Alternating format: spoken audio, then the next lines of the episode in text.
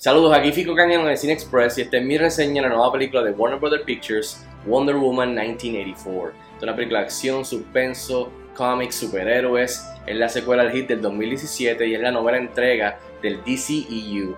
La película tiene una duración de 151 minutos y está dirigida por Patty Jenkins, que dirigió la primera, y el elenco incluye a Gal Gadot, Chris Pine, Pedro Pascal y Kristen Wiig. En cuestión de la historia, la película está situada en el 1984, como dice su título, y sigue a Diana y al amor de su pasado, Steve Trevor, eh, enfrentándose a esta misteriosa figura de Maxwell Lord y a su archienemiga, Cheetah. Y rápido el grano, ¿qué tal está Wonder Woman 1984? Esta era una de las películas más anticipadas del 2020, especialmente para los fans de los cómics, superhéroes, Wonder Woman, DC, como yo.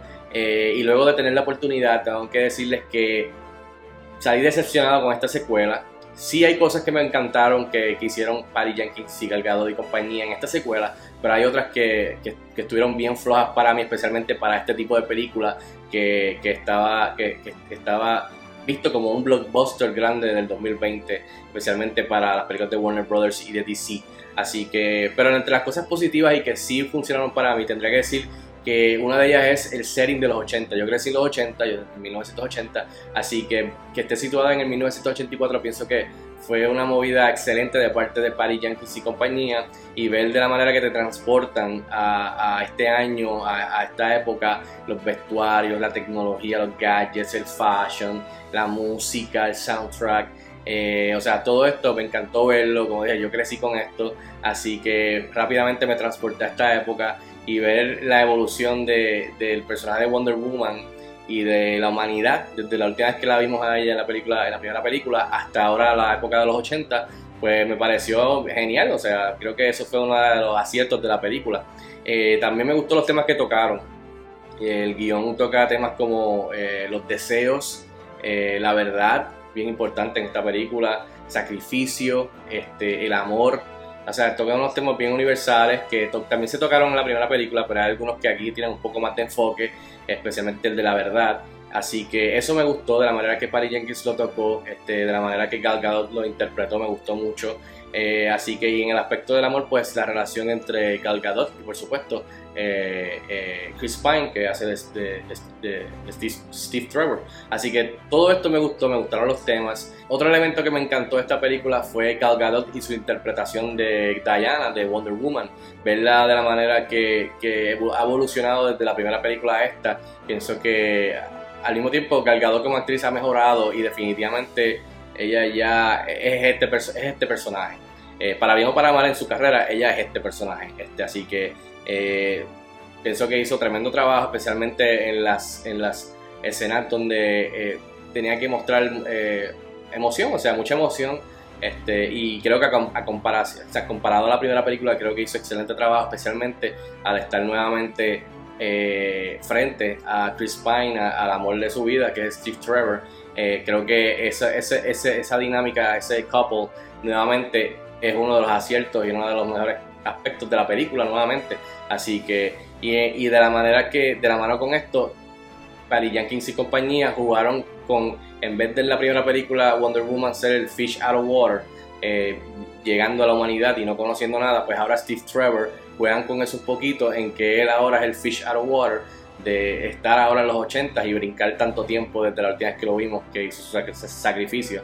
Así que ese jueguito me gustó y creo que eso es una de las mejores partes de Wonder Woman 1984. Por supuesto también cabe mencionar la acción, está bien chévere, eh, aunque no hay mucha, pero cuando por fin hay la coreografía, el uso de los poderes de Wonder Woman, el lazo, eh, todo esto está genial. Eh, y la música de Hans Zimmer creo que eleva todo a, otro nivel. Eh, especialmente diferentes, este, jugar con el tema principal de Wonder Woman, que aquí juega con él bastante, y eh, cabe mencionar que, que, me gustó que usó un theme de, creo que es A Beautiful Life, del el soundtrack del score de Batman vs. Superman, y de la manera que lo usó aquí me encantó, así que gracias Hans Zimmer. Este, así que esas son otras cosas que me gustaron de la película. Ahora, el lado negativo de cosas que no funcionaron para mí son varias, voy a mencionar algunas. Eh, la trama de esta película es súper tonta. Eh, demasiado cheesy, corny. Eh, o sea, yo entiendo lo que estaban tratando de hacer, pero a mí, como fan de la primera película y lo que han hecho hasta ahora con Wonder Woman, estoy bien decepcionado con esta historia, con esta trama. Me pareció bien tonta, eh, bien vaga. O sea, eh, va atado de la manera que traen a Steve Trevor nuevamente, pero pienso que es tan, tan vaga y tan, tan, qué sé yo, este, o sea, salí bien decepcionado con, con esta trama. Este, o sea, entre la trama y el, y el tono que se, se iba un poco más allá y caía en territorio, o sea, me recordó películas como Batman Forever o Mommy Returns, o sea, eh, donde los deseos y, y el MacGuffin de este artefacto, que entonces la magia y la... No sé, no sé, eh, no, no, no fui tan fan de eso, pienso que pudieron haber hecho algo mejor, yo esperaba algo mejor y de verdad que, que en el aspecto de la historia es donde es mi mayor problema con, con, con, Wonder Woman 1984. Así que van a haber fans, de seguro les va a gustar, no les va a molestar, pero a mí sí me molestó y esperaba mucho más en, en este departamento. Este, especialmente de la manera como, como introducieron a Wonder Woman en la primera película, con sí, eh, pizcas de humor y pizcas de tirando superhéroes y cómics de, de, antes, pero también con un poquito de seriedad, como con todos los temas que estaba tocando en la primera película, pues aquí, aquí es un, está all over the place y, ah, definitivamente este aspecto a mí no me gustó para nada y eso me lleva a los villanos. Esta película, eh, el villano principal, eh, pienso que estuvo eh, o sea, la interpretación, digamos, de Pedro Pascal estuvo sobre exagerada o super over the top. Y entiendo lo que estaban tratando de hacer, pero a, mí no me gustó, no me gustó. Pienso que me sacó constantemente de la película cada vez que estaba eh, Maxwell Lord en, en, en, la pantalla. Incluso llega un momento que parece que la película es de Maxwell Lord y no es de Wonder Woman, de tanto enfoque que recibe en esta película, el cual me pareció bien raro.